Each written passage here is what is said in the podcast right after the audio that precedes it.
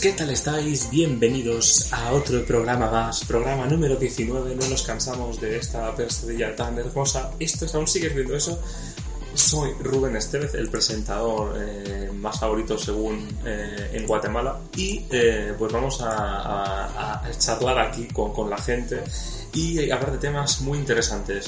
Eh, hoy ha sido la realización de este programa eh, muy difícil de conseguir, eh, casi peor que cuando tuvimos el follón de, de Warner Media. Hemos tenido que romper escaletas y hemos tenido que hablar de otros temas que se tienen que poner en el foco y en la mirada de lo que han ido pasando a lo largo de estos últimos días.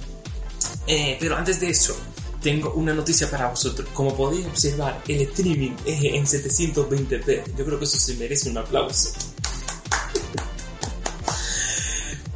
Eh, y antes de que depile la siguiente sorpresa, eh, vamos a recibir con un fuerte aplauso a Ravid, ¿cómo estás? Hola Rubén. Nos vamos a Asturias. ¿Qué, qué tal estáis todos? Espero que estéis bien. Eh, volvemos otro programa más a dar por saco con las noticias de la, de animación y todo eso que creo que os encanta. Pues también tenemos a, a, a- a Rank, ¿cómo estás? Hola, buenas tardes, feliz jueves. Estaba todo pues girando, pero no nos podemos quejar. Un placer volver a estar aquí, como siempre. Pues lo mismo te digo y desde luego gracias por venir, que sé que lo- hasta hace hasta hace horas te, te- te ha costado porque arrastras algún problemilla, ¿no? En la garganta. Sí, he tenido un problema de, de... Sí, sí, vamos a decir que es un problema de garganta, ya estamos. Esa es la versión oficial.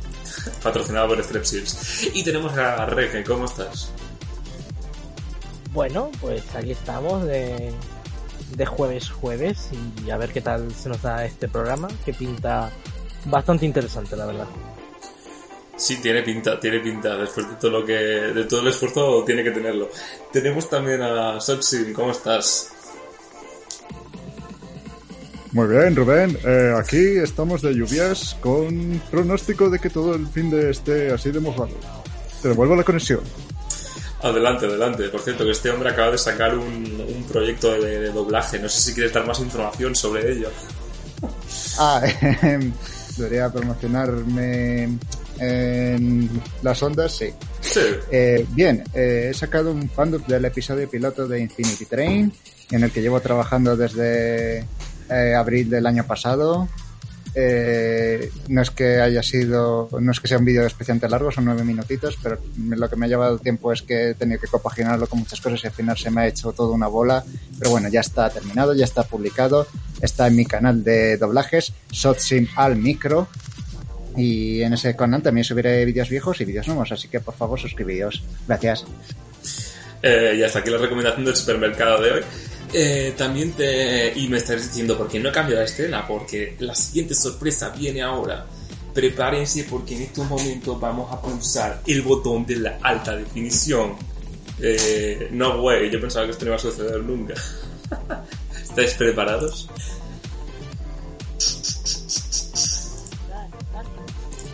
Venga, va. Eh, 3, 2, 1, atención, eh. ¡Vámonos! en blanco y negro, eh, ¿qué es esto? Eh, 1940. Eh,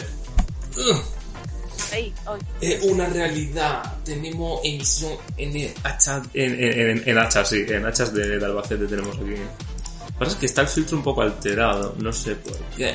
Ahora podéis hacer todos los memes que queráis. no funciona esto, tío.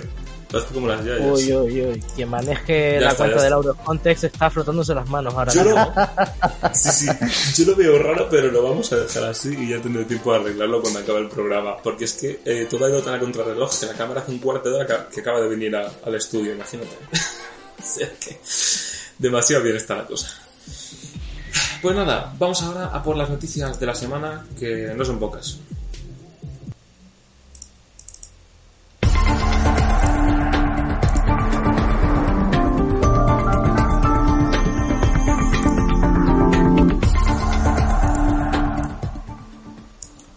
Pues tenemos, ¿qué tenemos? ¿Qué tenemos? Tenemos que... Eh, ¿Qué tenemos?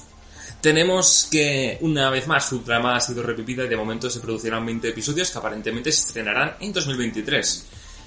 Eh, la serie de Matt Groening y David X. Cohen volverá con una nueva tanda de episodios para el año que viene en Estados Unidos mediante Hulu y en el resto del mundo por Disney Plus en la sección Star o Star Plus o Star Plus en Latinoamérica. Ha vuelto, pero no en forma de chapa. Por ahora se sabe que desde febrero están en proceso de producción, además de la vuelta del cast de voz en su versión original, que recuperan sus personajes. Aunque hubo dudas con la voz de Bender debido a las exigencias que puso John DiMaggio para volver, siendo la más destacable una subida de sueldo para él y sus compañeros, pero recientemente se confirmó que sí se volverá a interpretarlo, así que todos contentos. Eh, billetaco de into the pocket. ¿Qué tal irán las nuevas aventuras que vivirá la tripulación del Planet Express en ya su tercera resurrección? ¿Es el Futurama la nueva la que se avecina? Lo sabremos próximamente. Ravid, cuéntanos, ¿qué te ha parecido este resurgimiento enésimo? Pues tengo sentimientos encontrados, la verdad. Para empezar con Cas... No, no, no, no voy a empezar con Bender. Eh, para empezar, pues me alegra bastante que vaya a volver otra vez Futurama, porque es una de mis series favoritas. La llevo, pues, hace unos años siempre me lo volví a ver y siempre es un gustazo hacerlo. De hecho, probablemente ya aprovechando que vaya a ver la nueva temporada me la vaya a rever, porque nunca es suficiente vérselo una vez, Futurama, hay que verlo más y más y más, y, es, es, y es, una alegría. Eh, por otro lado, también tengo mis dudas, porque bueno, ya lo comentamos antes, lo de Jordi Mayo, que bueno, ha arreglado y él va a volver nos, me pilló justo último momento cuando yo estaba redactando, porque yo lo había terminado y tuve que eh, retocar el guion por justo habían confirmado que iba a volver. Y bueno, por mi parte, yo no soy de verlo tanto en versión original, o sea que yo por mi parte, en tema de la duda que tendría yo sería a ver qué va a pasar con el doblaje. Porque bueno, algunos de los actores ya pues o, han, o están ya semi retirados, como la voz del Dr. Fansworth, o o por, o por ejemplo la voz de mamá que falleció hace, uno, ya hace unos años ya, una de las voces que tuvo mamá, que fue de las últimas. Y, y no sé, o sea, veremos también cómo va a afectar mucho el producir la serie después de tanto tiempo, porque la animación adulta ha ido cambiando en esta década y bueno, ha venido Ricky Morty, ha venido muchas otras series y pinta que esta década, la del 2020, pues eh, está viendo un resurgimiento grandísimo en cuanto a animación adulta y no sé si Futurama podrá, siendo una de las que fueron estandartes a, finales de los 90 y principios de los 2000, bueno, más bien a principios de los 2000, no sé si podrá mantenerse en, una era que está viniendo un montón de animación para adultos y tal. Yo espero que si sigue manteniendo su esencia y que si pueden, pues que se que sepan darle un toque fresco al formato y no se queden solamente pues con lo visto ya anteriormente. Vamos, eso, eso en general. Pues nada, estaremos atentos. También tenemos más noticias. Por ejemplo, que Chip Chop, Guardianes Rescatadores, vuelve el 20 de mayo por todo lo alto, con una película que parece ser lo más meta que Disney ha hecho en unos cuantos años tenemos que, bueno, Chip y Chop viven entre dibujos animados y humanos, estas ardillas, en Los Ángeles, pero sus vidas ahora son bastante diferentes. Han pasado décadas desde que se canceló su exitosa serie de televisión y Chip ha sucumbido a una vida doméstica suburbana como vendedor de seguros. Mientras tanto, Chop se sometió a una cirugía en CGI y trabaja en el circuito de convenciones de nostalgia, desesperado por revivir sus días de gloria. Cuando un ex compañero de reparto desaparece misteriosamente, deben reparar su rota amistad y asumir sus personajes de detectives una vez más para salvar la vida de su amigo. La sinopsis suena a un invent, pero no lo es. Esta película ha llamado la atención de todo Internet con su nuevo tráiler en el que se pueden ver eh, múltiples cambios de personajes animados tanto de Disney como de franquicias ajenas en varios estilos animados diferentes, todo en un entorno de acción real. Se ve que la película estará repleta de comentarios y chistes meta sobre la evolución de la animación hacia una ruta más en tres dimensiones, modas pasadas de estilos de animación que no funcionaron y, como no, la nostalgia también jugará un papel clave llegará a Disney Plus el próximo 20 de mayo. Y para comentar esta noticia tenemos a Rank.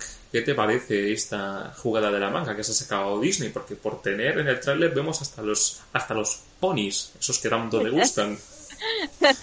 sí, no, no, no me perdí a los ponis. Creo que ninguno se ha perdido a los ponis. Bueno, eh, eh, ¿qué tengo que decir? Porque en, en verdad este tipo de noticias me fascinan. De una película que probablemente a nadie le importaba demasiado a una película de la que todo el mundo está hablando con solo un tráiler. Es que eh, em, me parece eh, que no, no, estoy segura de si esto significa que la película va a ser buena o algo. No sé, tampoco me ha convencido como una película de calidad a través del tráiler pero aún así tengo muchas ganas de que se vuelvan locos y no tengan ningún control y hagan un montón de chistes meta y se lo pasen bien haciéndolo porque eso significa que la voy a disfrutar mucho cuando la vea.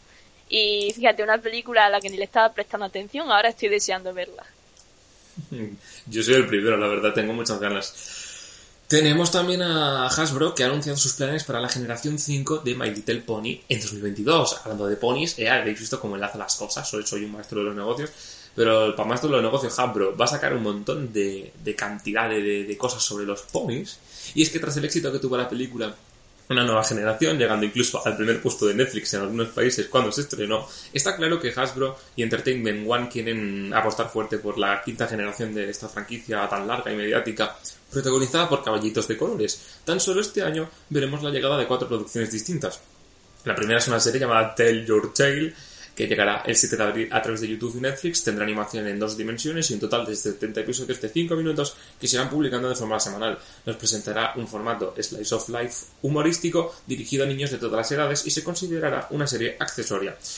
De las otras ya sabemos menos, lo siguiente que veremos será un especial llamado Make Your Mark, que llegará a Netflix el 26 de mayo y tendrá una animación en tres dimensiones como la película. Y, y, tras el verano veremos una serie en 3D también llamada Make Your Mark, que llegará a Netflix el 27 de septiembre.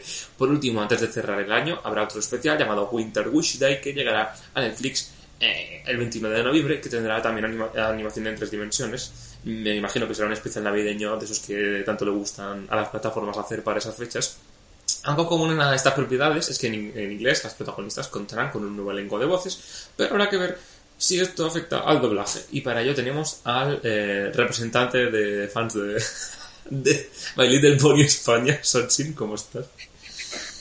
Cuéntanos, eh, ¿qué te parece? Porque algo he leído en tus redes sociales de que a ti, por ejemplo, la versión de dos dimensiones de la serie de dibujos no te ha convencido mucho. Bueno, eh, en, un, en, un, primer inicio es que es ver los diseños que van a emplear para la serie de dos dimensiones y es que no son unos diseños que a mí por lo menos me gusten. Quizá a otra gente le gusten, no sé, no tengo ni idea. Eh, no es por entrar en, en términos que no se deban usar ni nada, pero sí que es verdad que las proporciones y los diseños en general son un poco raros.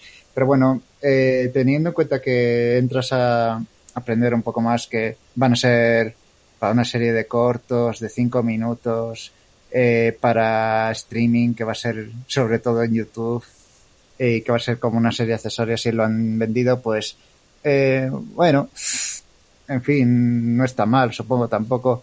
Eh, creo que probablemente hayan decidido poner menos presupuesto en esa serie y capitalizar en la sección de YouTube Kids, que tienen toda una sección para eh, los padres que ponen ahí a los niños enfrente de una tablet y les dejan ahí eh, que vean lo que sea durante una o dos horas y que eso desde luego no tiene ninguna repercusión negativa.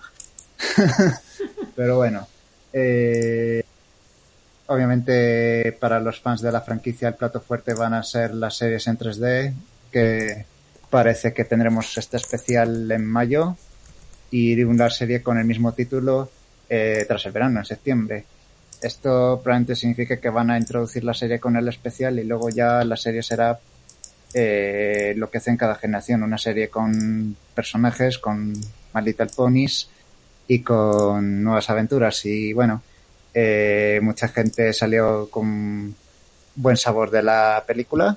Eh, hay mucha gente que esperaba que fuese más continua con la anterior generación, con la generación 4, con la que fue todo un éxito en Internet, pero eh, yo soy de la opinión personal que es que es mejor que eh, tomen sus propios inicios, tomen sus propios conceptos y sigan para adelante con ello, porque eh, si especialmente se van a dirigir a los niños de hoy en día, pues no les vas a pedir que se vean una serie de nueve temporadas de hace unos años antes de que se vean esta, sería ridículo. Eh, ¿puede, ¿Me estás diciendo que My Little Pony puede ser el nuevo Spider-Man? que haya que Eh. todo para entenderlo. No, no, yo creo que buscarán un enfoque que no haga falta ver nada anterior eh, antes de ver lo nuevo. De verdad, eh, pues han hecho el salto generacional. Y yo estoy conforme con eso. Tengo ganas de ver esta nueva generación, me gustó la peli y tengo ganas de verla simplemente por ver qué tipo de serie es, sin eh, tener que estar lastrado por la, la nostalgia de la generación 4.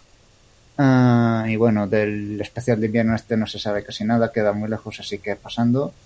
Eh, lo que he dicho al final, lo que he incluido en la noticia final del doblaje, lo he incluido porque me llamó mucha atención, porque es que tampoco es que el doblaje original tenga tantos Star Talents, tantas estrellas, como para que haya tengan que reemplazar las voces. Con mucho se me ocurre James Marsden, que hizo de Hitch. Ese sí que es un poco actor de gran cartelera, pero tampoco tanto.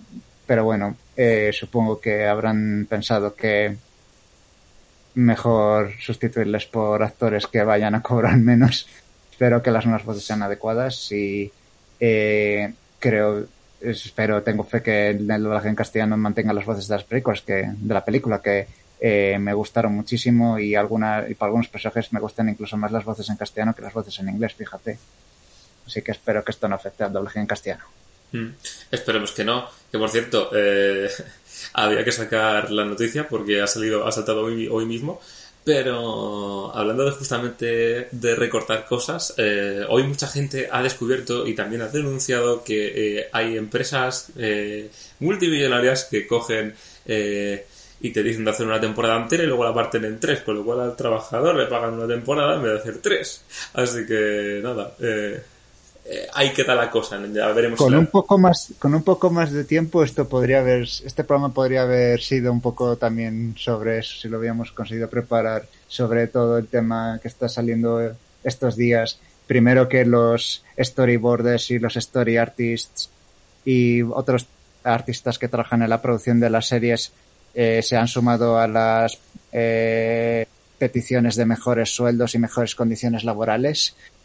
Eh, no me acuerdo de cuál era el hashtag que están usando. Era El New como- Deal for Animation, que de eso sí que hablamos, pero Sí, sí. hablamos del inicio de las negociaciones, pero ahora Pues, que se ha destapado esto.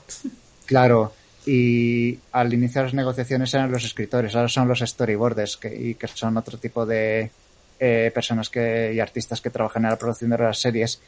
Y eso, eh, eh, la práctica que se está destapando últimamente que las compañías están tendiendo a coger una temporada de 20 o 30 episodios y partirlas en, en dos temporadas de 15 episodios porque eh, cada vez por contrato cada vez que inician una nueva temporada eh, tienen que revisar los sueldos y las condiciones laborales del equipo de producción del equipo de artistas y claro eso es dinero que se pueden ahorrar simplemente diciendo ah pues la temporada 1 ahora es la temporada 1 y la temporada 2 no, no, no es realmente una nueva temporada 2 pero te, hacemos creer que lo es y nos ahorramos el dinero de tener que pagarle una verdadera temporada 2 al equipo.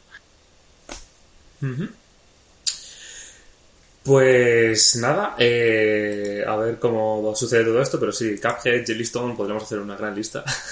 pero tenemos más noticias. Eh, tenemos que Dragon Ball se estrena este 14 de marzo a las 6.50 de la tarde en Comedy Central, una noticia que avanzamos en esta casa y que ha dado mucho de qué hablar.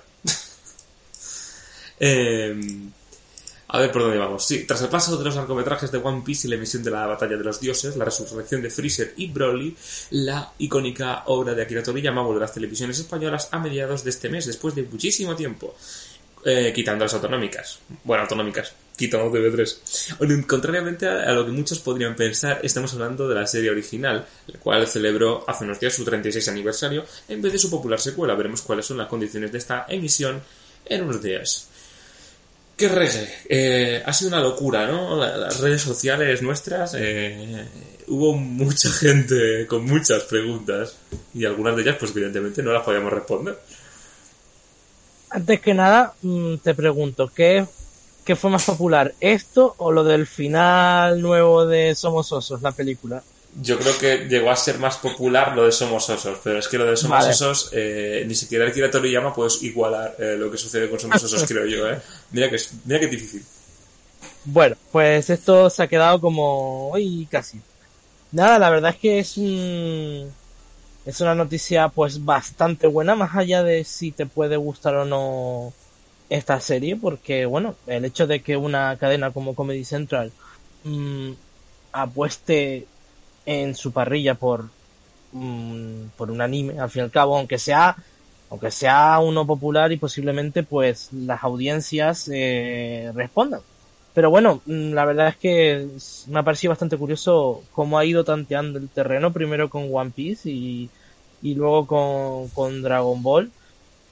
Eh, mm, no sé si a la larga esto significará que habrá mucha más variedad en ese sentido, ojalá, pero mm, bueno, ya directamente tendría mis serias dudas en el caso de One Piece. Igual pasa, pero no sé. Yo yo con este anime, hasta que no vea la noticia oficial, yo ya no me hago ilusiones ni nada por el estilo.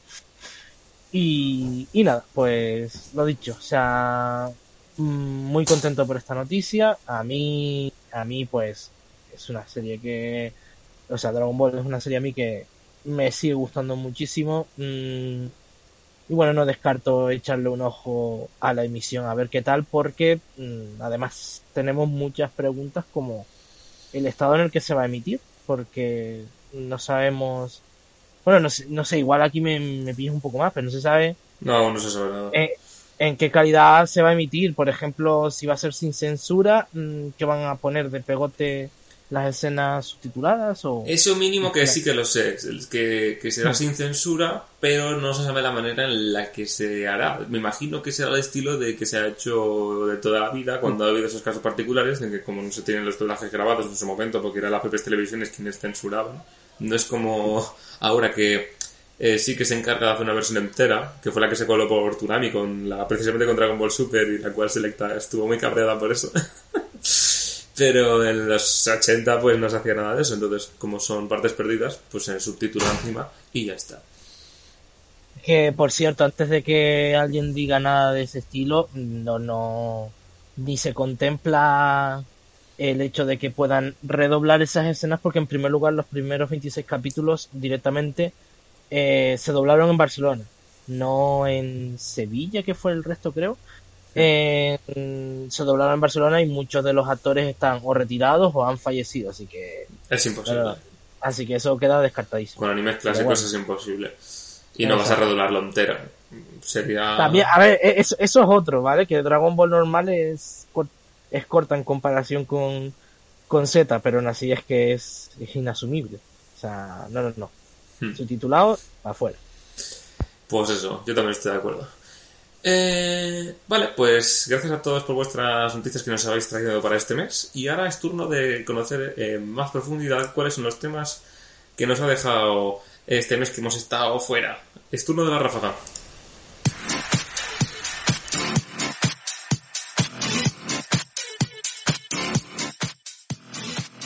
Bell, la nueva película de Mamoru Osoda, llegará a cines españoles el 25 de marzo. Las películas de DreamWorks, Megamind y Abominable recibirán series animadas que en Estados Unidos llegarán a través de la plataforma Peacock. El creador de Manzana y Cebolleta, George Gendy, ha confirmado por redes que la serie ha terminado y en Estados Unidos ya están todos los episodios disponibles en HBO Max. Paramount ha anunciado que la próxima película del erizo, Sonic 3, la película, ya está en producción. También ha anunciado que el año que viene llegará a Paramount Plus una serie de spin-off con Knuckles como protagonista. Tras el final de su segunda temporada, el estudio Ufotable ya ha confirmado que están trabajando en la siguiente temporada de Kimetsu no Yaiba, Guardianes de la Noche. Illumination ha anunciado la producción de una nueva película llamada Migration, que se estrenará en 2023, así como en la producción de la cuarta entrega de Gru, mi villano favorito, que se estrenará en 2024. Ice Age Scrap Tales será una nueva serie de la larga franquicia que llegará a Disney Plus el 13 de abril. Según parece, fue una de las últimas producciones del estudio Blue Sky. Tanto Casa Búho como Anfibilandia estrenan nuevos episodios en Estados Unidos a partir del 19 de marzo en Disney Channel.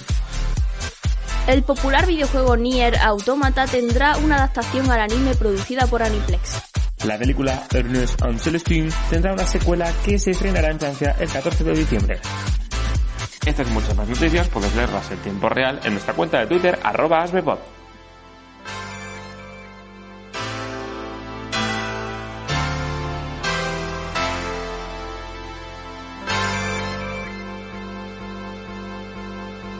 Pues bueno, ya estamos aquí de vuelta, eh, después de escuchar esta rafaquita. Y eh, ahora es turno de hablar con una persona que realmente pues tiene sus fundamentos y es importante además eh, dar promoción y visibilidad a aquellos divulgadores animados pues que tienen la misma edad que nosotros. Y es que sí, efectivamente, al igual que todos los que estamos en esta sala, también hay gente de nuestra edad que sabe hasta más que nosotros.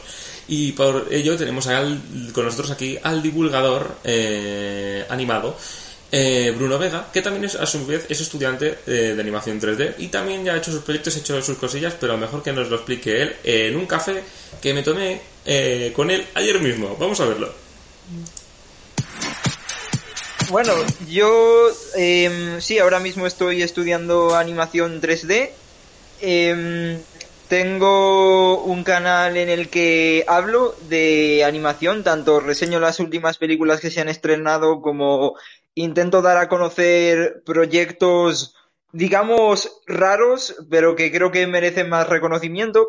Y luego también, aparte, eh, hago mis propios proyectos animados. Hace unos años saqué una película llamada Casa de Perros vs. Aliens, que la animé yo completamente solo en stop motion.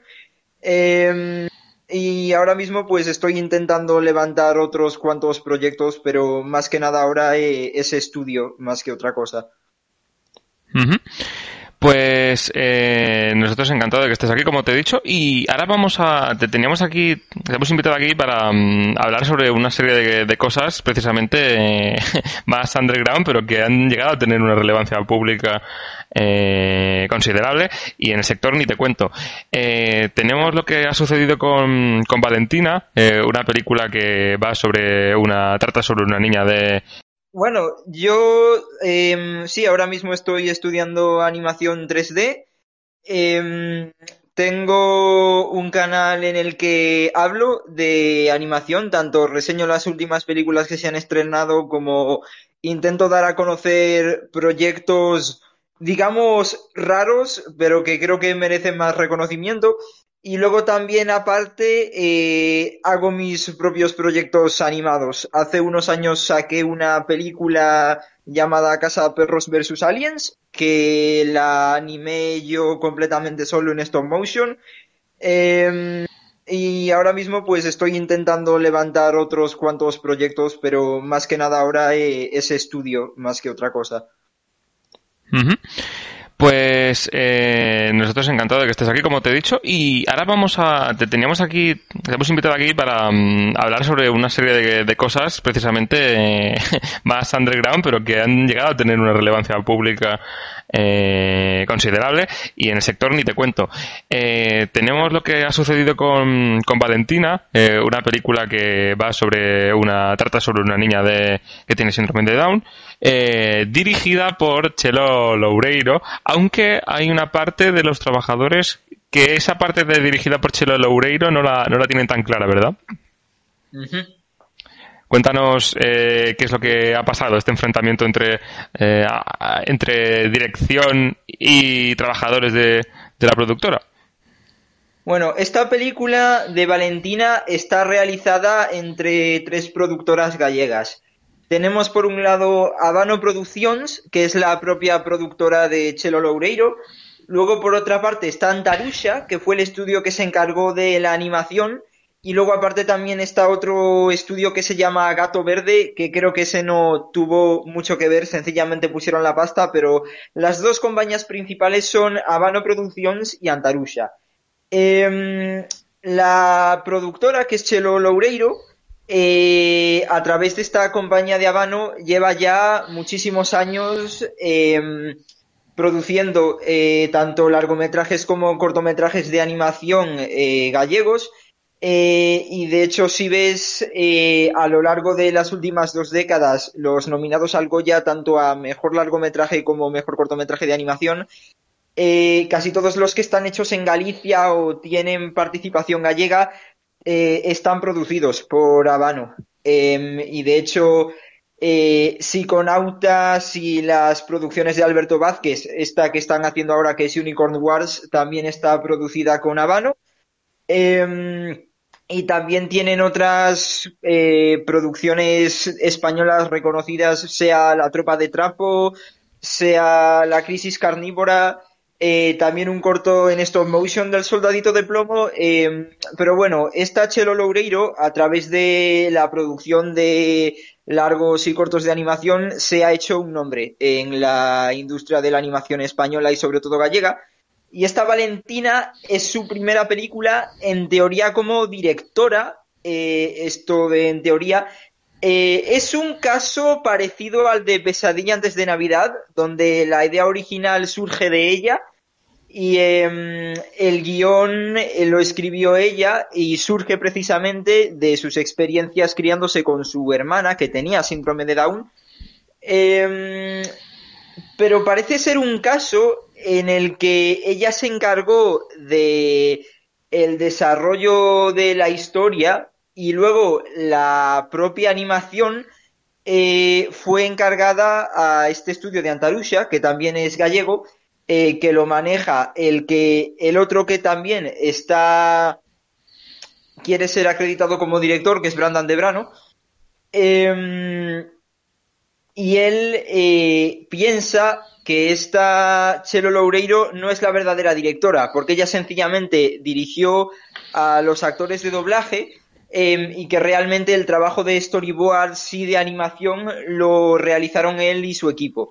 Y al final ella se acabó llevando todo el crédito, lo cual es medio cierto, medio mentira. Eh, lo iremos desarrollando poco a poco. Claro, en este bando no podemos decir a quién te crees o a quién te crees más, como mucho podríamos preguntarnos. No, sé qué te parece todo. Yo lo que sé es, eh, por un lado, la información que ha salido de distintos artículos eh, contrastando.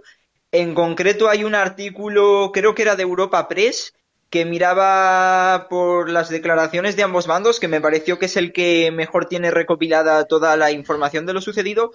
Y luego también sé un poco de gente que ha trabajado con la directora en proyectos pasados, em, porque la cosa es que eh, yo sé, este tema eh, surgió y se lo comenté a uno de mis profesores y él había trabajado con Chelo Loureiro. Eh, recuerdo que le dije, oye, yo y unos compañeros creemos que por lo que se está diciendo, es un caso como el de Tim Burton con Pesadilla antes de Navidad. Eh, y él me contestó, eh, bueno, yo no compararía precisamente a Chelo Loureiro con Tim Burton. Bueno, pues a ver en qué acaba todo esto. También seguramente, justamente precisamente coincide ahora que hay el Festival de la Animación en Lleida, el Animac, eh, que tiene lugar a partir de mañana mismo. Eh, y justamente mañana mm, estará Chelo Loureiro como una de las principales conferenciantes. Eh, por si a alguien le apetece ir, es en Lleida, en La Llocha, el, eh, mañana a las 7 de la tarde, en la sala 2 de Leandra Cristóful. ¿Tú crees que se aprovechará esta ocasión pública que tiene para hacer alusiones al respecto? ¿O como mínimo crees que, bueno, yo por lo menos estoy seguro de que los periodistas no dudarán en preguntarle sobre ello? Seguramente le preguntarán en las entrevistas. Em, el caso con Chelo Loureiro es que se ha hecho un nombre eh, a través de la producción, pero según yo he visto, nunca estuvo eh, metida en la dirección de una película. Entonces, la idea de Valentina es suya y Valentina es una película de Chelo Loureiro, em, o sea, eso es innegable, es una obra muy personal suya, eh, y el título de dirección se lo merece porque sí que estuvo eh, encargada eh, de bastantes aspectos de la dirección, pero es un título que debería de compartir con Brandán de Brano. Claro, lo que sucede es que el propio Brandán de Brano, esto viene de oídos de terceros y tampoco puede ser cierto del todo, pero esto es lo que yo tengo entendido, también es una persona que según he oído es difícil trabajar con ella porque por lo que me han contado es alguien que, por ejemplo, trabajará más de la cuenta para poder hacerse con créditos que originalmente no eran suyos, o em, habrá un storyboard que ya estará planeado y él lo cambia por completo y hace una animática completamente nueva y recrea la escena de una forma completamente diferente a como estaba originalmente planeada. Em, y también hay algo que me sorprende que no llegara a comentarse, que es que otro motivo posible por el que Chelo Loureiro fue la única acreditada en el caso de Valentina es que hay unos fondos de subvención de cine que si una película eh, eh, se indica que está dirigida exclusivamente por una mujer, se da una mayor subvención que si está dirigida por mujeres y hombres, por lo de las distintas ayudas de subvenciones.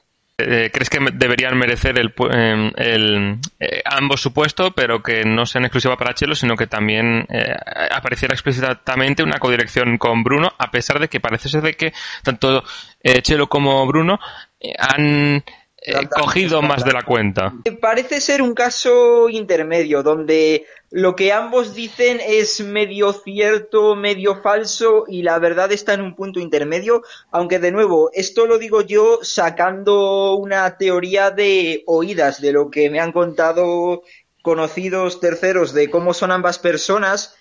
Esta es la teoría que yo he sacado de lo que ha podido surgir realmente en la producción de esta película. Hmm. Pues nada, veremos a ver qué pasa. Eh, también si no sé hasta qué punto serán públicas las conferencias de, del Animac, o sea, algún medio que, algún micrófono. A nosotros nos encantaría estar allí, pero eh, como que tres horas de coche desde aquí la producción se nos hace imposible, y menos entre semana. Eh, también, por cierto, para quien le apetezca ir, eh, también estará Rafillo, eh, también conocido por ser el creador de Querida Conchi, eh, del cual se han interesado empresas como, por ejemplo, la mismísima Adult Swim. Eh, o Fox también, su, estilo de animación tan particular. Eh, estará el, cuarto, el 4 de marzo a las 4 y media en esa misma sala en la que estará Chelo y también estará el, director de Psiconautas, si mal no recuerdo, Alberto Vázquez, eh, estará el 5 de marzo a las 12 del mediodía en esa misma sala también. Así que nada, para que le apetezca ir. A nosotros nos encantaría cubrir a los tres, pero repetimos, es, se nos hace imposible eh, a nivel geográfico. Eh, pues bueno, eh, también te quería preguntar ya para cerrar este bloque, eh, ¿es más habitual de lo que parece este tipo de apropiaciones? No, no sé si en la industria, no solo en la industria española, sino también en, la industria en general, ¿no? ¿Cuántos trabajos habrán quedado eh, ocultados o sepultados a beneficio de, otra persona o que ni siquiera aparezca en los créditos? Sí, eh, en el caso de la industria española, a raíz de esto de Valentina, sí que han empezado como a destaparse casos. Por ejemplo, David Rubin, el director de Espíritu del Bosque, eh, a raíz de esto de Valentina, contó en un hilo de Twitter que a él, cuando fue a la ceremonia de los Goya a recibir el Goya por Espíritu del Bosque, Em, a él y al otro director de la película eh, los dejaron en uno de los peores sitios y le dieron un servicio muy malo, mientras que a Manolo Gómez, que había sido el productor, em, lo trataron como si fuera uno de los grandes famosos, como si fuera Antonio Banderas, básicamente. Pero sí, eh, en el caso de la industria española, lo que pasa es un poco como ese episodio de Ren y Stimpy en el que Stimpy quiere hacer un dibujo y al final Ren se lleva todo el crédito y solo sale su nombre en los créditos. Eh, se favorece más por encima a los productores que ponen su pasta en la producción de la película, tanto en entrevistas como en los propios créditos, que a los verdaderos directores de dichas películas. Hmm. Pues nada, a ver si eso eh, sucede menos, pero estoy seguro de que tendrá. Eh, este caso no habrá sido en vano y seguramente habrá dado un toque de atención al resto de la, de la comunidad, de que se, porque es un poco también lo que hemos eh, mm, dicho en otras situaciones similares, ¿no? De, denuncias internas dentro de los trabajadores por diferentes motivos, ¿no? De que ahora con las redes sociales eh, tampoco un productor puede hacer lo que le dé la gana en el sentido de que le puede perjudicar en su, en su imagen pública, teniendo cualquier persona a, a su disposición una cuenta de Twitter. Sí, exactamente. Vimos hace unos años un caso que se hizo muy sonado fue el de la fiesta de las salchichas, que los animadores de esa película fueron sobretrabajados, fueron mal pagados, muchos de ellos los despidieron y al final ni siquiera pusieron su nombre en los créditos. Sí, sin duda fue uno de los peores ejemplos eh, de la historia reciente. Eh, y bueno, ahora cerrando el bloque de Valentina, que esperemos que de verdad se solucione y a ver si se dice algo al respecto también en, esta, en este festival de animación que se nos viene ahora. Te quería comentar también lo que ha pasado, que se ha comentado mucho también en la escena cultural, también en redes sociales, ¿no? Que tenemos el otro español nominado a los Oscar, además de Penélope Cruz y Javier Bardem, Alberto eh, Mielgo, será bueno, está nominado al mejor corto de animación por el Limpia Parabrisas. Eh, habiendo un poco de revuelo porque hay algunas categorías eh, junto con la suya que pues la, Academia del Cine eh, en americano pues no considera tan importantes y es por ello que las va a relegar eh, a un segundo plano, es decir, que no se emitirán sus entregas de los premios en directo, sino que quedarán condensados en un pequeño vídeo. Supongo que eso también es por eh, esa obsesión ¿no? que tiene el, festival de al igual que otros festivales seguramente de hacer una gala em, más televisiva. Pero no sé si esa es con esa pretensión y no deja de dejarse gente afuera no y no deja de no sé tú crees que es un menosprecio a este tipo de candidaturas yo creo que sí. Eh, el motivo por el que hacen esto es un motivo parecido al por qué este año no se emitieron en televisión los Globos de Oro. Em, cada vez eh, hay menos audiencia en televisión que vea estas ceremonias de premios. Em, entonces estas categorías que se consideran menores eh, se están eliminando de su emisión por televisión. Eh, eh, bueno, lo dicho, los Globos de Oro este año ya no se emitieron y ya estamos viendo que los Oscars están cortando estas categorías que se consideran menores. Lo cual evidentemente no es bueno porque perjudica a muchísimas personas que están entrando en la industria a través de cortometrajes y que si se emitiera eh, su victoria y también su nominación, qué demonios, eh, lograrían muchísimas más oportunidades, se les abrirían muchísimas más puertas que, por ejemplo, no tendrían ese mismo reconocimiento si sencillamente lo que parece que va a suceder que es que sencillamente publicaran un texto en el que ponga, oye, este corto fue el que ganó el Oscar y ya está. Eh, entonces sí, es un poco vergonzoso. Hmm. Recordamos que los afectados son los nominados en las categorías de mejor documental, mejor montaje, mejor maquillaje y peluquería, mejor diseño de producción, mejor sonido, mejor corto, unas cuantas, ¿eh? mejor corto animado y mejor banda sonora. Son las que consideran menores, eh, lo cual sí es bastante insultante hacia los trabajadores de dichos sectores porque al fin y al cabo sin ya fuera del mundo del cortometraje, o sea, sin el maquillaje, sin la edición que también lo habían cortado, em, son un montón de partes que una película eh, acaba necesitando y son partes que es como dijimos antes, eh, la gente que no está en las grandes ligas, que no está en producción, en dirección, son ignoradas eh, y se les cierran más puertas y es una gran injusticia. Hmm. En fin, eh, sí, este choque entre lo que para hacerlo más entre hacerlo más interesante y en realmente hacerlo interesante para la gente que trabaja en, industria para los cuales son destinados estos premios.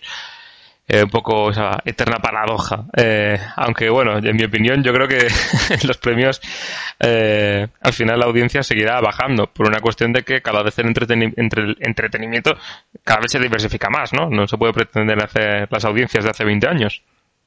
Efectivamente. Em, no sé, eh, y en el caso del corto de el limpia, este, limpia parabrisas, yo lo vi, eh, yo Alberto Mielgo eh, llevo siguiéndolo desde el corto de La Víctima que hizo en los Death and Robots, sé que también es el responsable de el look de Spider-Man en un nuevo universo.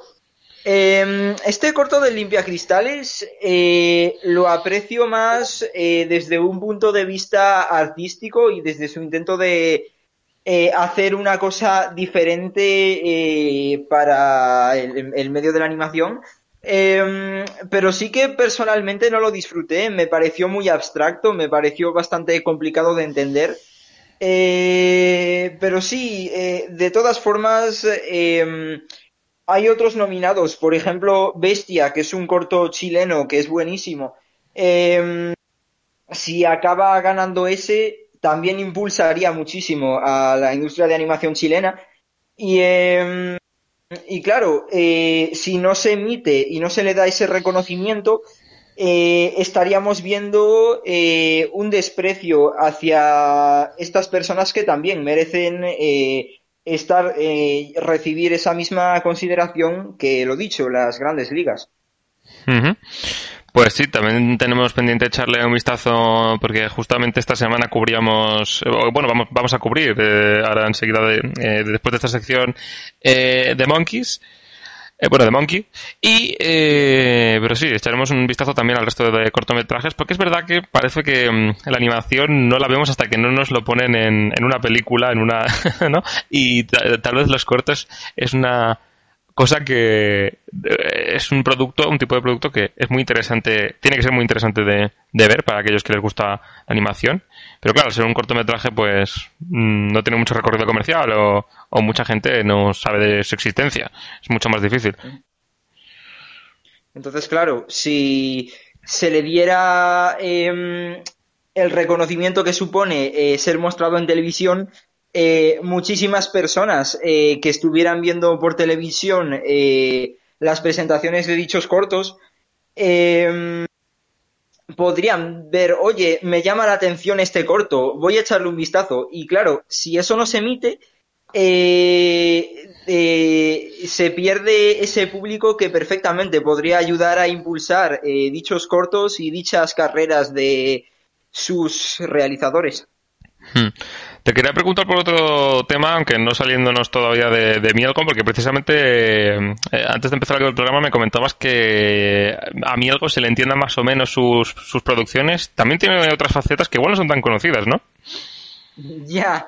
Bueno, el corto de El limpia parabrisas también viéndolo, viendo lo abstracto, viendo lo raro que es, eh, muchísima gente empezó a pensar, oye, este corto de El limpia parabrisas parece algo que harían la clase de personas que están metidas en los NFTs.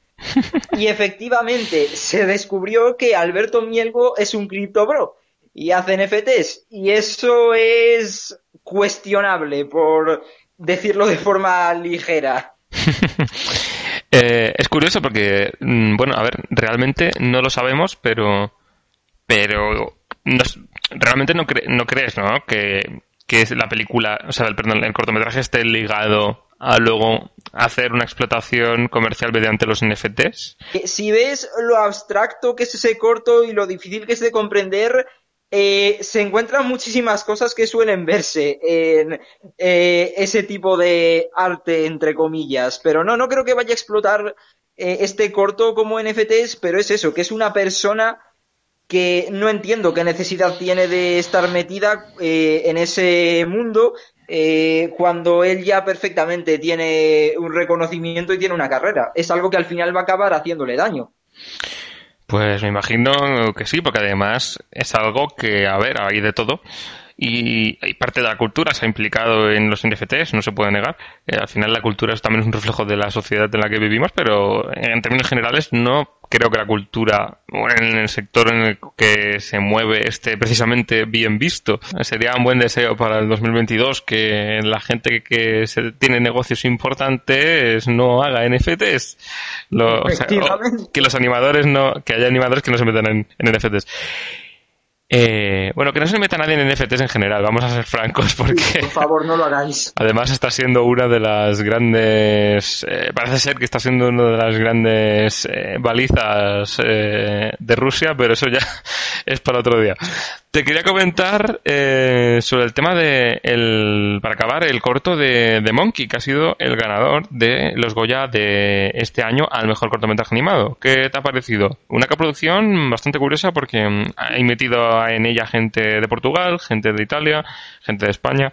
No, no sé qué te ha parecido. Además, un corto que es bastante largo. Eh, una de las cosas que cuando lo mm, recibí en la redacción, varios me dijeron, "Puh, para ser un corto es más largo que el- la típica trama estándar de, de episodios de 10 minutos que hay en América, ¿no? Para muchas series de animación. Eh, 16 minutos. Eh, cuéntame, ¿qué te, ¿qué te ha parecido? ¿Crees que mereció la victoria? Es largo, pero se hace corto. Sí, sí que lo creo. Este corto de The Monkey eh, fue una coproducción entre Portugal y España.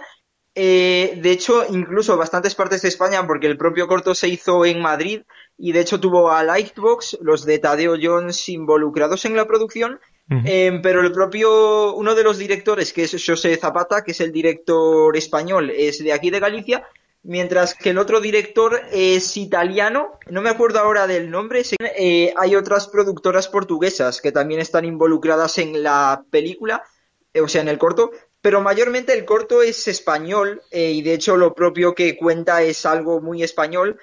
el corto habla de mm, se sitúa durante la guerra entre Inglaterra y España que hubo en el siglo XVI, si mal no me equivoco, eh, y va de un barco de refugiados que de españoles que llega a Irlanda. Eh, el barco se estrella eh, y todos los refugiados mueren, excepto uno que resulta ser un mono.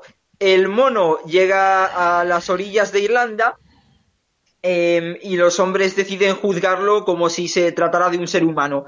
Y es un corto desgarrador. Ves como ahorcan al mono eh, y además el pobre monito lo ves sufrir ahí.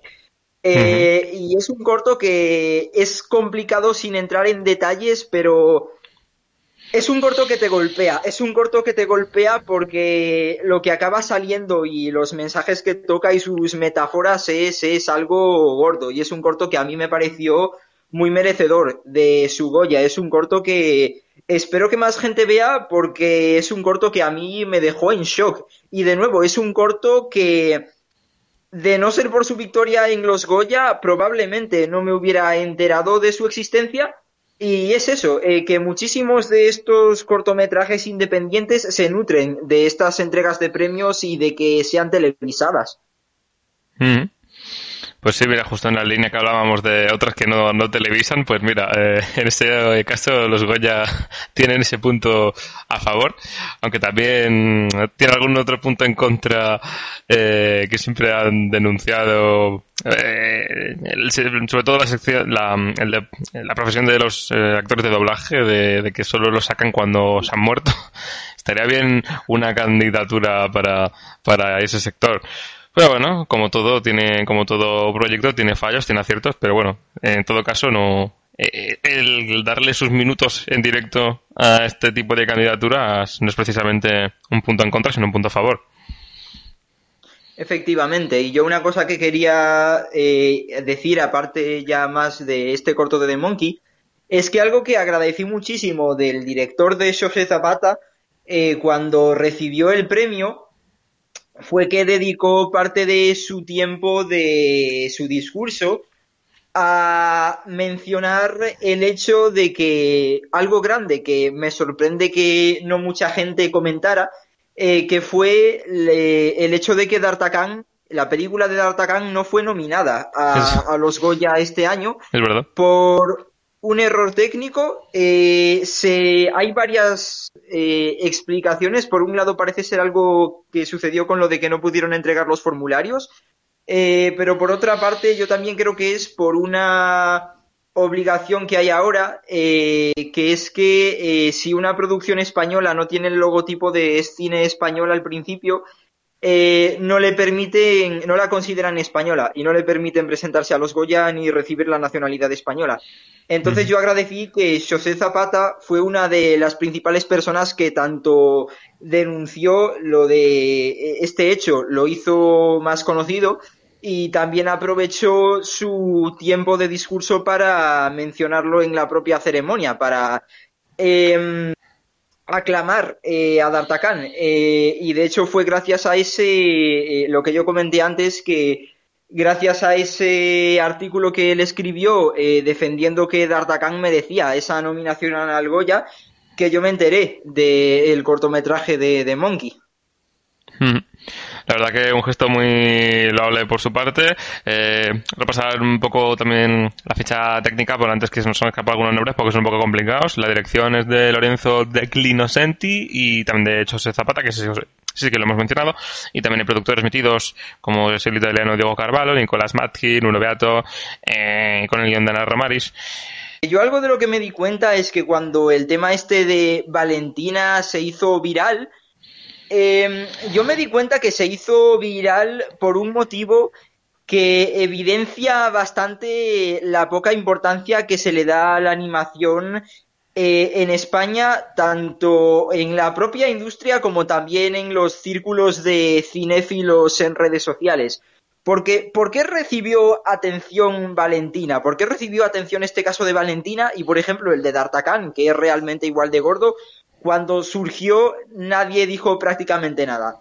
Pues muy probablemente eh, fue porque Valentina eh, estaba nominada en la misma categoría que una película que la gran mayoría eran los que estaban pendientes eh, por ver si resultaba su victoria en los Goya, que era Gora Automaticoa. y Gora Automaticoa, yo creo que este caso de Valentina y Gora Automaticoa evidencia la poca importancia que se le da a la animación tanto en la propia industria como también en las redes sociales y en estos cinéfilos que podrían eh, hacer saber eh, estos casos, la existencia de estas películas, eh, pero raramente lo hacen porque realmente la animación no les importa, lo consideran un medio menor o directamente lo consideran un género infantil y em, y a mí personalmente el caso este de Gora Automático A me parece indignante porque es una película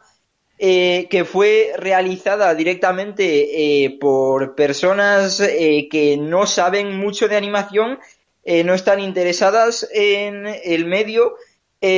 Fue hecha más bien como broma y yo personalmente no la he visto, pero sí que he leído el guion y me parece una cinta insultante y me parece que es otra demostración más de que eh, en este país no importa la animación salvo que alguien medio conocido, un influencer, em, haga este tipo de cosas. Eh, porque figúrate que si este caso de Valentina hubiera sucedido en cualquier otro año que no hubiera sido este con la nominación de Gora Automático A, seguramente no se hubiera difundido tanto ni se hubiera extendido tanto. Eh, así que es un caso que es eso, que a la vez que este caso de Valentina ha recibido tanto reconocimiento y ha sido, se ha hablado tanto de él, eh, eh, si hubiera sucedido cualquier otro año, seguramente no hubiera sucedido esto precisamente porque a la gran comunidad cinéfila española no le importa la animación. entonces es algo que a mí me parece insultante. es algo que debería de cambiar y cosas como Gora Automático lo único que hacen es contribuir a este tratamiento de la animación como un género para niños, como un género para hacer tonterías. Em, y es eso, que es una película que al final lo único que ha logrado es agravar aún más eh, este hecho, lo de que a la animación se la considere más un género infantil que un medio artístico. Hmm. Sí, bueno, ese ha sido uno de los uno de los grandes debates eh, que desde los principios de la historia hay sobre, sobre este tipo de, de arte. Eh, y nada, sin duda muy interesante tus aportaciones. Eh, como diría, yo, yo no puedo decir nada más ni nada mejor de cómo lo ha dicho, de cómo lo ha dicho Bruno, así que como diría la pastor, estos son los datos, suyas son las conclusiones. Bruno Vega, eh, estudiante de animación 3D y eh, divulgador animado, muchísimas gracias por estar aquí con nosotros, eh, nos sigues viendo eso y esperamos verte pronto. Un placer, igualmente. Antes de pasar a publicidad, es turno de ver los primeros eh, cinco minutos del cortometraje de Monkeys, que hemos estado hablando aquí con Bruno, y a ver qué os parece esta obra de Lorenzo y Chose. A ver qué tal os parece el cortometraje animado que ha ganado en Néstor Colla 2022. Nos vemos ahora.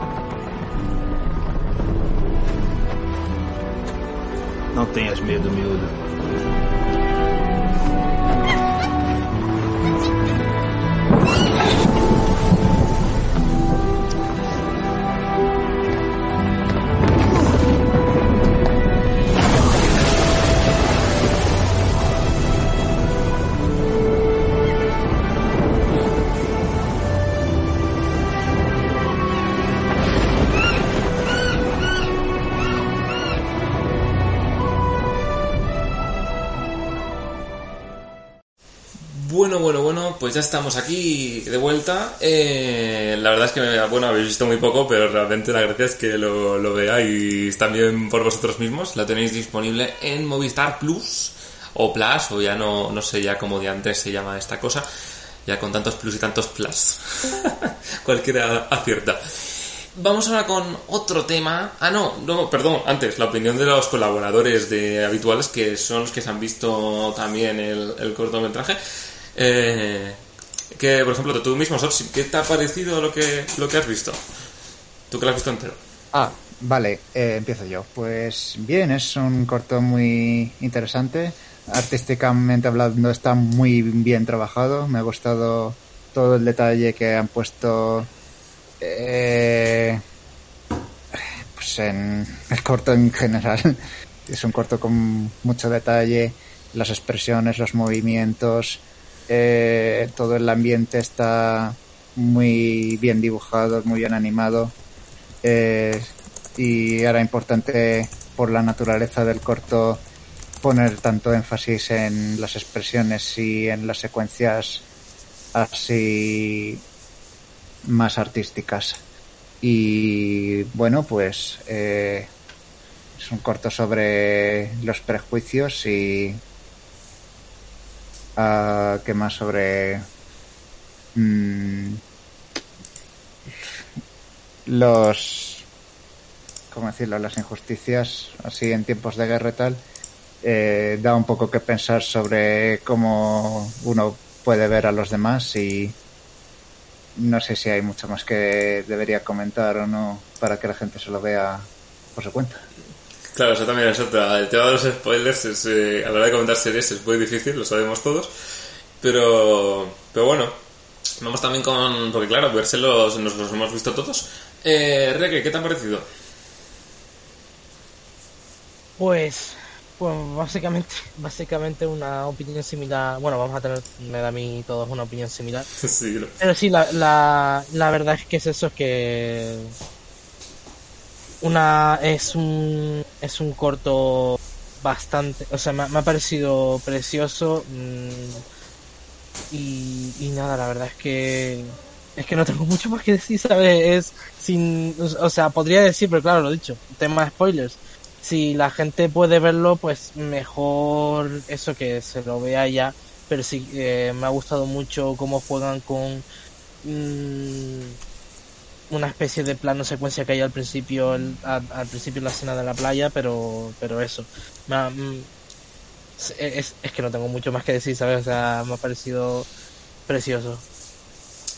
Pues nada, eh, tenemos también, no sé, Ran, que te... Sé que es un poco complicado porque al final es bastante probable que bastante, casi todos tengáis un poco las mismas sensaciones después de haberlo visto, pero no sé si tú has visto o quieres dar una aportación diferente a la de tus compañeros, ¿qué, rasgos le, ves a, este, esta pieza?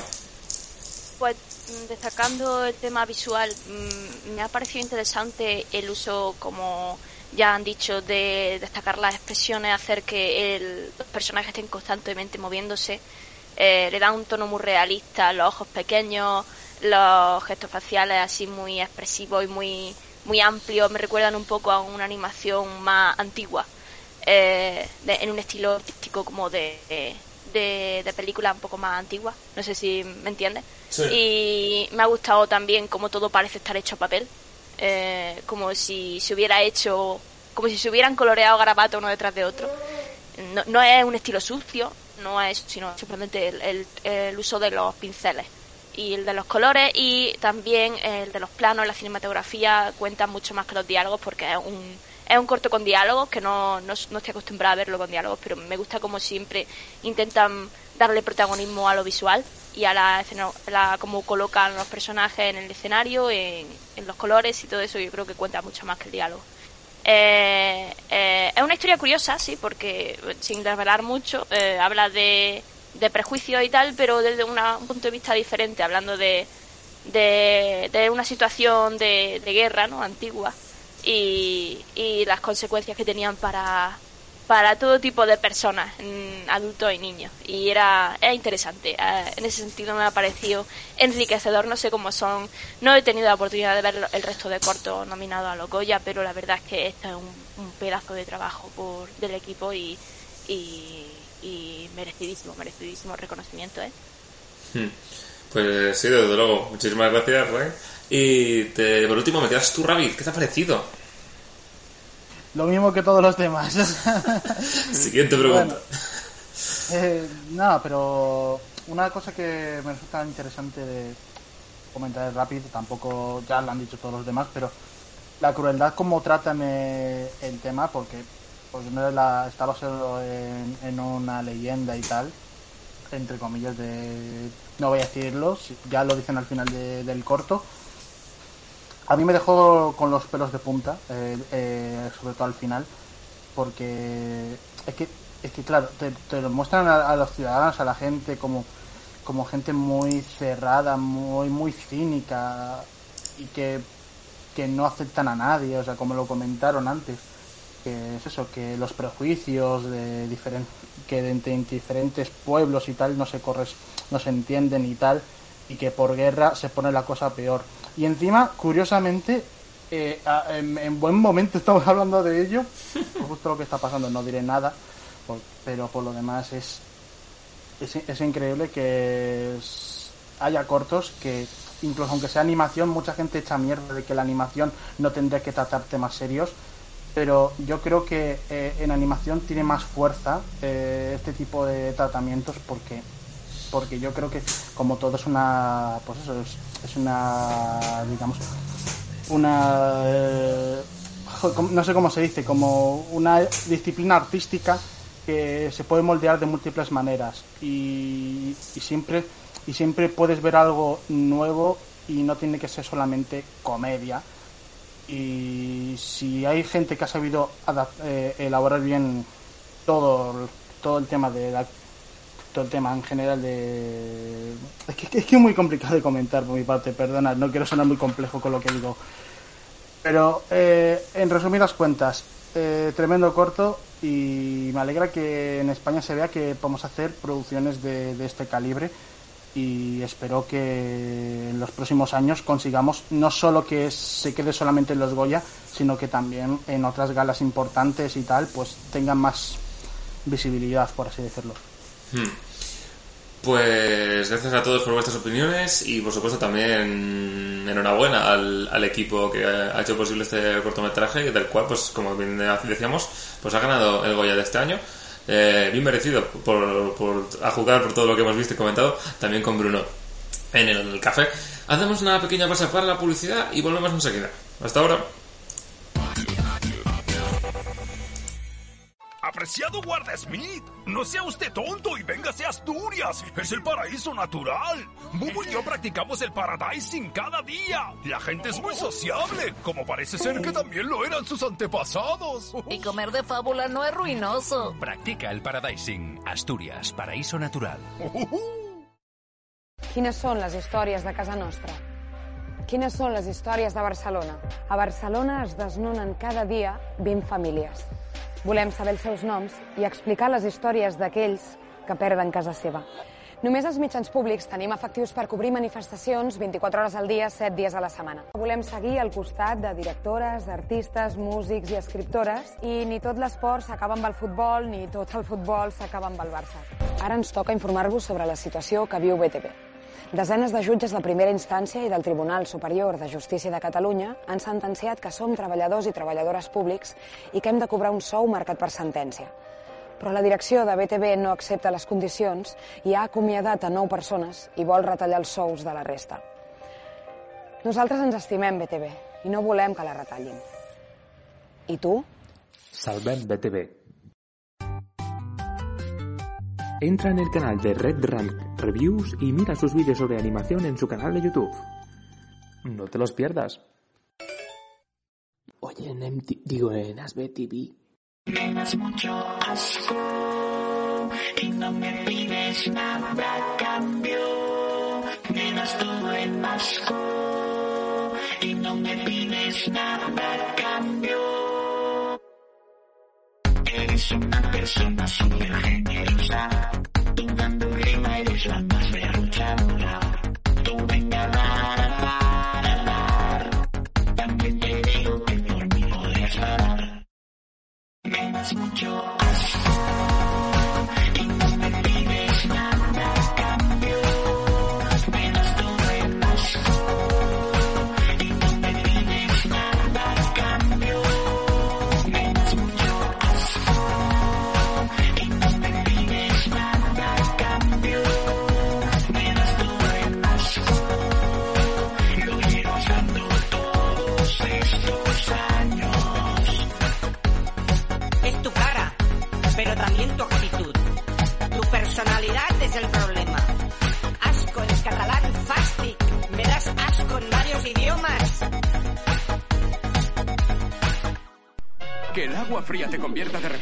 una chica y que tu padre se transforme en un oso panda gigante solo puede pasar en Ranma. Consigue por primera vez en DVD todos los episodios de Ranma, la mejor serie de anime japonés de todos los tiempos, solo para Ranma maníacos. Primera entrega por solo 2,95 euros. RBA. Hoy en Costa Rica, historias corrientes. ¿Está Pops? Sí. Llamada coro revertido de tu mamá. Nuevas Costa Rica historias corrientes. Con mis dibujos favoritos. Alimenta tu imaginación. Y ahora historias corrientes en tus Costa Rica, Choco Guay. Tu merienda más guay, de Cuétara. No hay caso imposible ni demasiado arriesgado. Dos viejos amigos, dos nuevos superhéroes en Cazacriminales. Son pequeños, pero fuertes. Y están buscando a su doble cuando un extraterrestre decide que quiere ser como ellos. Dos nuevas películas de Los Guardianes Rescatadores. Radio Sabadell. Radio Sabadell.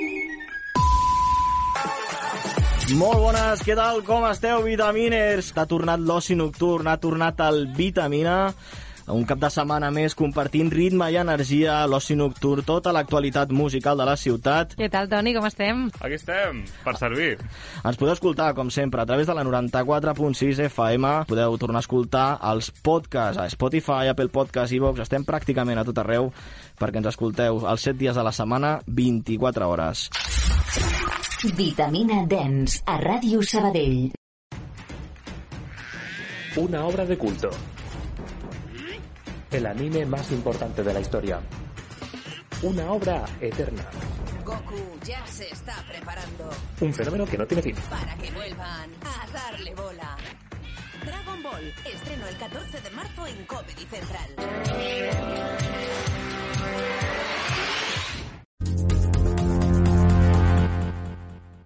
Hola, hola, seguimos aquí en Aún sigues viendo eso y pues, pues, pues seguimos viendo cosas. Ahora es momento de tocar, bueno, el momento en el que estamos sumidos actualmente requiere seriedad, así que vamos a por el último tema serio que nos queda por, por comentar de todo este asunto y es que hemos preparado una pieza, hemos preparado un reportaje en el que, bueno, pues eh, vamos a hacer hincapié en eh, bueno, en que como programa de actualidad no podíamos dar la espalda a lo que está pasando en estos momentos en cuanto a la guerra que está sucediendo entre Rusia y Ucrania, un conflicto desastroso que en el futuro podría expandirse hasta límites inimaginables. Pero llevado a nuestro terreno, ¿qué ha hecho la animación en cuanto al ejercicio de revelar lo que sucede en una guerra?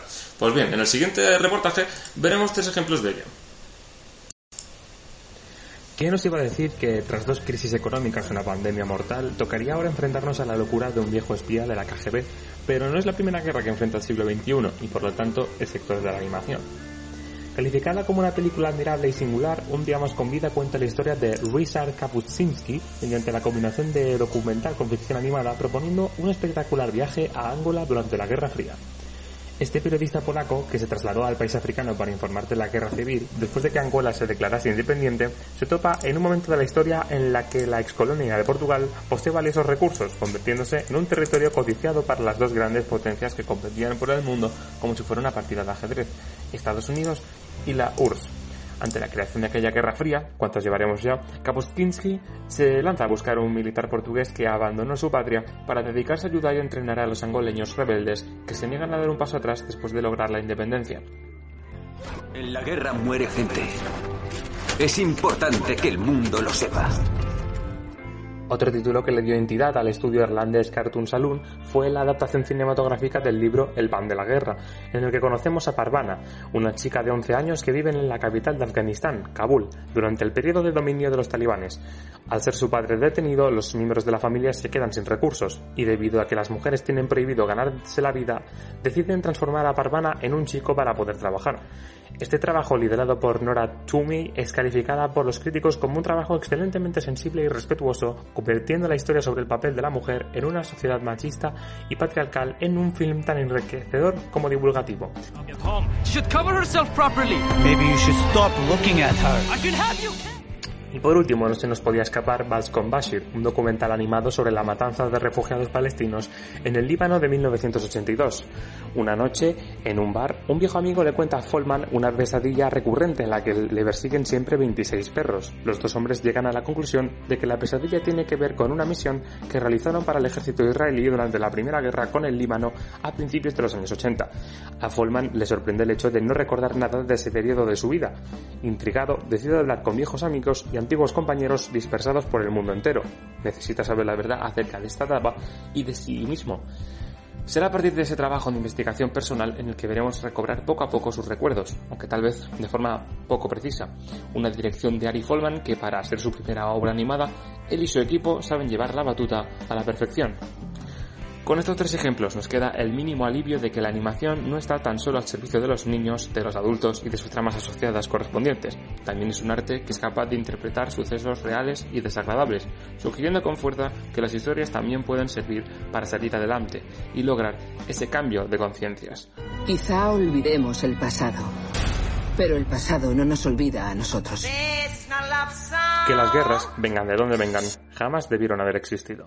Pues bien, hasta aquí el reportaje. Eh, esperemos que os haya sido de utilidad y de interés. Y ahora es turno de cosas más alegres porque es hora de hablar de un anime que a Reggae le encanta, Quintama. Pues cuando quiera Reggae. En primer lugar, a ver, es que me he metido yo solo en, en este marrón, ¿vale? Porque, bueno, mmm, para los que no lo sabe, eh, sepáis, eh, desde, o sea, la gente que somos fans de Gintama tenemos el meme de que es bastante complicado vender esta serie a gente que, que no se la haya visto nunca porque, bueno, mmm, bueno, ahora os contaré, ¿vale? En fin, bueno, eh, Gintama fue un manga creado por Hideaki Sorachi para la famosa, la famosísima revista de Shonen Jump, que seguro que muchos ya lo sabéis, pero en esta revista pues eh, ha estado eh, Dragon Ball, está One Piece, bueno, ya sabes, la, la, típica que siempre viene a la mente. Y bueno, la historia, así muy por encima, la historia podría describirse como una especie de sátira sobre un hecho histórico que ocurrió en verdad en Japón, que fue su apertura hacia el resto del, del mundo, ¿vale? Solo que en este caso es narrada de una forma un poco particular, ya que eh, es narrada como el resultado de una guerra entre el país de los samuráis, que se llama Edo, y, eh, y unos alienígenas que en esta serie se llaman los Amantos, ¿vale? Al ganar dicho conflicto, eh, los Amantos ahora mm, campan a sus anchas por las calles de la ciudad, mientras que la figura del samurái pasa a ser la nada absoluta pues para la sociedad. Estoy segurísimo de que, bueno, de que si habéis visto algún que otro anime o contenidos históricos japoneses, todos estos tropos os suenan muchísimo, pero con un toque de, bueno, de, de ciencia ficción, ¿vale? Eh, nuestro protagonista, Gintoki, es justo uno de esos samuráis y ahora pues se gana la vida eh, teniendo un local de chicos para todos. Entonces junto a Sinpachi y, y Kagura pues hacen trabajos de todo tipo y bueno pues dan dan pie a todo tipo de situaciones, ¿vale? Y bueno, esa es la premisa de la serie, pero es que en verdad esta serie es bastante más compleja de lo que parece.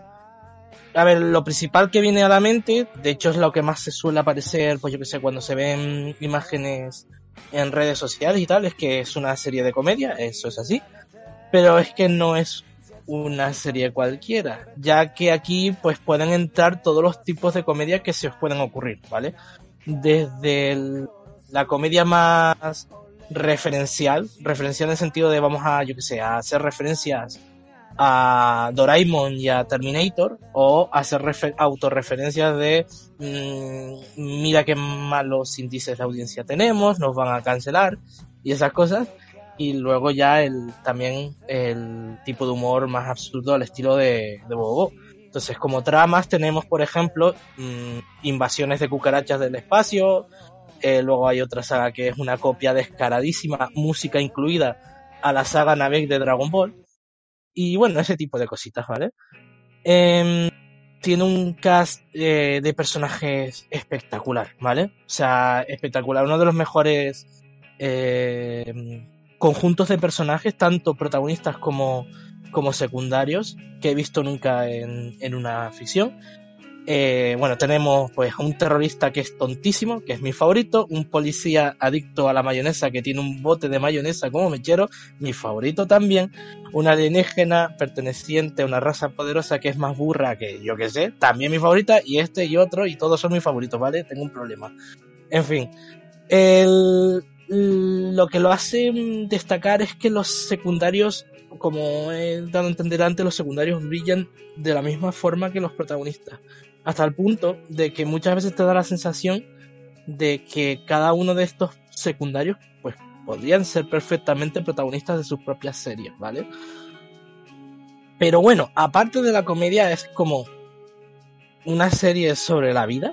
O sea, da eh, de las historias de humor absurdo se pueden sacar eh, mensajes muy positivos, mm, muy esperanzadores. Y la verdad es que es una serie que en ocasiones eh, te puede dar un. como un. no me sale ahora mismo la palabra, pero bueno, eh, te satisface bastante y otras veces pues te apuñala emocionalmente, que bueno, que eso siempre. Eso siempre, eso siempre está muy bien, que te apuñalen. Y luego, pero es que luego además es, también es un es un shonen espectacular. ¿Cómo? Pues mira, de vez en cuando eh, muestran arcos argumentales donde de repente todo se vuelve como serio, hay mucho gore, eh, no te enteras de nada, pero ya estás dentrísimo y bueno, a lo mejor es que eso forma parte de la coña que de repente todo se vuelva serio, no lo sé, no lo sé. Bueno, eh, a esto me refería con que es algo complicado de explicar, por- pero bueno, el resumen sería que usa mm, muy bien la comedia para poder profundizar en todos sus personajes, ya que en los momentos en los que te tienen que emocionar, pues te emociones de verdad, ya que has podido ver a estos personajes, los has podido conocer en su día a día. Y cuando hay batallas espectaculares, que de verdad que esta serie se puede volver muy seria, ¿eh? O sea, de verdad, te lo- de verdad. Eh, pues te entra un subidón mm, tremendo. Y, y nada, eh, así como consejo a la hora de verlo, mm, si buscáis en Google la serie, os va a abrumar porque hay como como cinco o seis series, ¿vale? Em, mirad bien en una lista de, de emisión porque los muy cachondos no dicen eh, Gintama, primera parte, o Gintama Shippuden, o lo que sea. no dicen eso, sino que es Gintama. La secuela, ¿cómo se llama? Gintama, punto final. La siguiente, Gintama, mm, no sé qué. Mm, otra cosa a tener en cuenta es, eh, es verdad que en Crunchyroll es- está la serie, pero no os recomiendo empezar por ahí porque es que los muy tontos pues han puesto la serie desde básicamente eh, desde los últimos arcos de la serie, así que no, buscarla por por otras páginas de patapalo y parche en el ojo porque no hay otra forma de ver la serie, la verdad. Igual Shotflix tiene este, tiene este título. Yo creo que no, pero... Pues eso. Y nada, eh, no sé si aquí mis compañeros quieren hacer alguna preguntita o algo por así, algo por el estilo. Pues sí, eh, de entrada avanzo que tiene que ser rapidito, pero podéis hacer preguntas. Mm, Yo haré una pregunta bien sencillita. Eh, ¿Tiene doblaje en castellano? Y si lo tuvo, ¿qué tal es? Pues esto es rarísimo porque muy poca gente lo sabe, pero sí que tuvo doblaje al castellano, pero solamente se emitió creo que en Extremadura. o sea, una cosa, una cosa rarísima. Bravo por los extremeños. No tienen KFC, pero tienen, tienen, tienen Gintama. Ara- Araí, eh, Araí tuvo los derechos de, para emitir en la televisión, pero mm, debido al tipo de serie que es, que es, que sí que es de comedia, pero es mucho más complicado de vender que una serie tipo Bobo, ya que tiene una comedia muy japonesa, pues por lo que sea en Extremadura dijo, venga, pa'lante. Eh, ya está. Con respecto al doblaje castellano, eh, lamentándolo mucho, lo poco que lo, lo que he visto no está mal, pero para mí se me queda muy por detrás de la versión original. O sea, está, está bien adaptado a algunos diálogos, quizás le falta un poquito más de mala leche, eh, de la mala leche que tiene la versión original, pero, pero se me queda un poquito por detrás. Pues nada, ahí esa curiosidad hecha al tintero. Eh, me gustaría que el resto también pudiera dar sus preguntas, pero se nos va el tiempo mogollón. Así que Vale. guardad vuestros comodines para otro día, que ya os prometo que tendréis más ratio en pantalla. Eh, Yo solo quería añadir una cosilla rápida, entonces quería comentar un poco más, pero entonces resumiré. Eh, yo sí que vi la primera serie cuando salió, o sea, hace la tira de años, y me llegó a gustar, me llegó a hacer gracia, pero nunca la seguí asiduamente y creo que por alguna razón del, que no, no recuerdo muy bien, no hizo clic del todo conmigo. Y para cuando quise preguntarme, oye, ¿qué fue de Gintama? De repente veo que tiene como 300 episodios y digo, "Uf, qué pereza. Y no sé, ya con solo lo que ha contado Reggae de las distintas series y tal, me he acordado de una de las cosas principales que tengo con esta serie, es que es un poco complicada seguir todos los personajes, todas las tramas y todos los arcos es un, un poco complicado, me resulta. No sé si algún día la retomaré, pero bueno, de lo que vi del principio y tengo también el primer tomo de manga, es muy gracioso ver, leer los comentarios del autor y decir que básicamente creó la serie simplemente de frustración con su editor. Es una historia muy rara. pues desde Ah, luego. eh, una, una última cosilla y ya, y ya te dejo terminar, Joder, Sí, para que veas, para que veáis el nivel de troleo que supone el autor, ¿vale?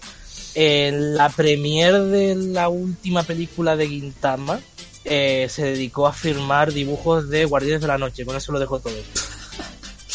Eh, sí, tiene pinta de que hace y deshace como quiere y, y es un tipo al que le, gusta entretenerse y jugar. Pues nada, muchísimas gracias por la recomendación. Disculpadme al resto si os falta alguna intervención, pero ya os digo, hoy es imposible alargarse más de tiempo. De hecho, ahora mismo tengo que ir a otro programa de radio que habéis visto en la promoción. a Radio Sabadell Vitamina Lunch. Pero ahora sí, hasta aquí el programa de hoy. Gracias por habernos visto, por habernos escuchado y por vuestra paciencia y vuestro tiempo.